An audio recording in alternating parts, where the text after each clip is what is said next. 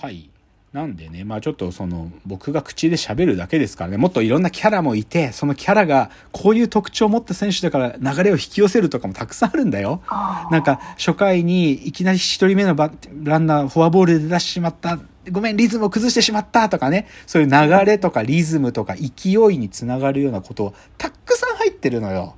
本当に。で、で、それがダイヤのエースなの。で、じゃあ、一方のドカベンってね、僕が流れを描けないっていうのは何かっていうとね、ドカベンってね、はっきり言って、メインキャラクター以外のモブキャラたちって三振要因なのね。もうね、ありえないくらい三振すんの、ドカベンのモブキャラたちって。あその、例えばだけど、じゃあ、んドカベン山田太郎がいる名君高校のエースは里中と、じゃあ、その、白縫っていうライバルピッチャーがいた時、あ。はい。主要キャラ以外、全部三振なの、マジで。うん。マジで、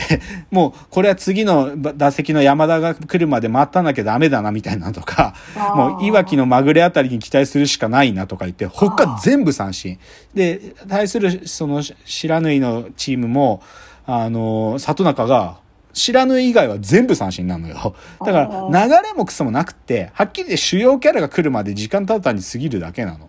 三振連続三振とか言って。でも本当にそう。これはね、まあ、しょうがないんだけど、ドカベンはそれぞれのチームにっていう、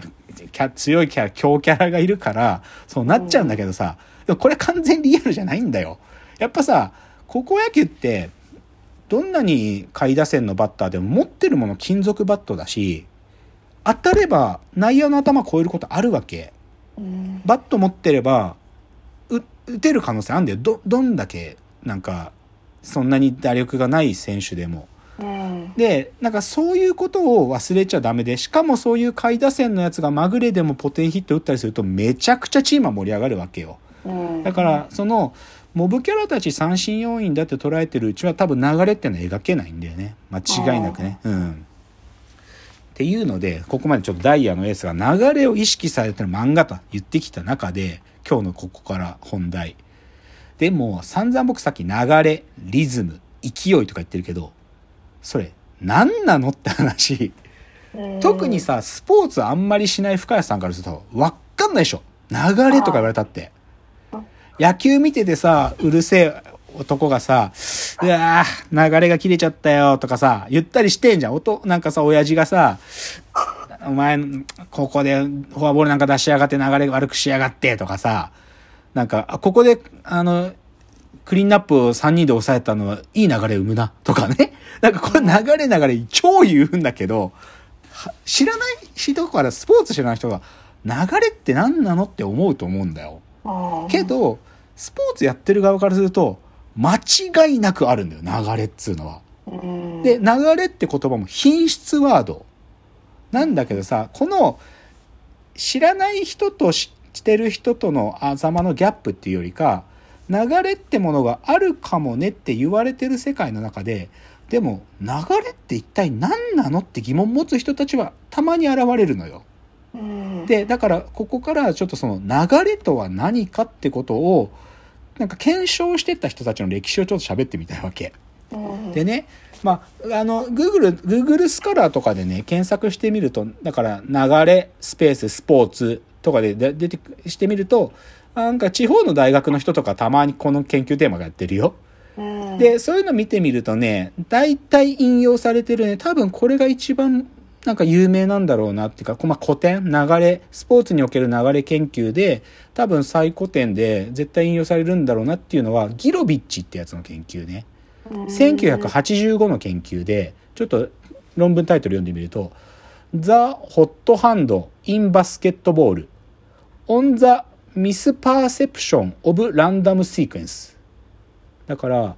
バスケットボールにおけるホットハンド現象、えーと、ランダムな状シシークエンスにおける誤認識だよね。誤ビューっていうた、そういうタイトルだよね。で、これはでも、僕もね、あの、これは知ってて、ホットハンドの誤ビューっつってね、ホットハンドファラシーって言うんだけど、スポーツに限らないんだけど、一見ランダムなことなんだけど、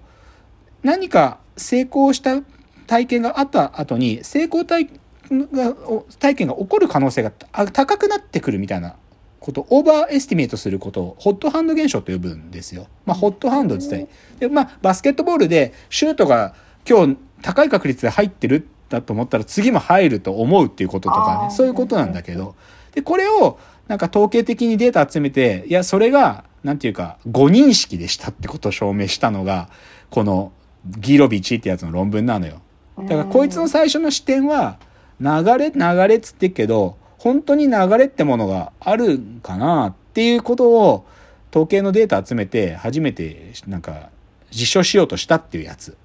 で、僕こいつの論文についてサポートする立場ではないんですよ、僕は。で、でもまあちょっと英語で流れってどういうふうに翻訳されるかというと、一つはモーメンタムって言ったりするね。なんか例文が載ってたのちょっと読むと、I was doing great until there was a huge moment shift. モメンタムシフトか。最初調子良かったけど、途中でびっくりする、びっくりしちゃうくらい流れ変わっちゃってっていう 例文が書いてあったから、英語でも言うんだよ、こういうことね。他の例だと、The tides suddenly turned against Federer. タイズ、ターンズ。だからタイズっていうのが流れなんだけど、急に流れが変わったと。なんか、フェデラーにとって悪い流れになったっていうね。だこういう、だから、モーメンタムとかタイズ、ターンズみたいな、こういうのが多分英語でも流れって言うんだよ。だから、流れって多分、バンコクのスポーツの共通、共通する話なんだと思うのね。で、だからまあそういう英語圏でも流れの研究ってある中で、あのね、これ見つけたちょっと記事があってね、流れ論。流れあのね、2020年に、あのー、や、日本野球科学研究会っていう研究会があってね、そこの第7回大会で報告されたレポートについて喋、あの、書いてる記事があって、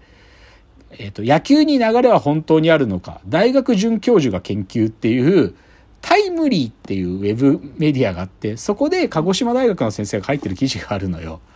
で、そこで報告されてるその研究会の発表が何かというと、ノーアウトからのフォアボール、デッドボール、エラーは、本当に流れを悪くするのかっていう研究発表があったんだって。で、これよく言われるの。その、回が始まった最初のバッターにピッチャーがフォアボール出しちゃうと、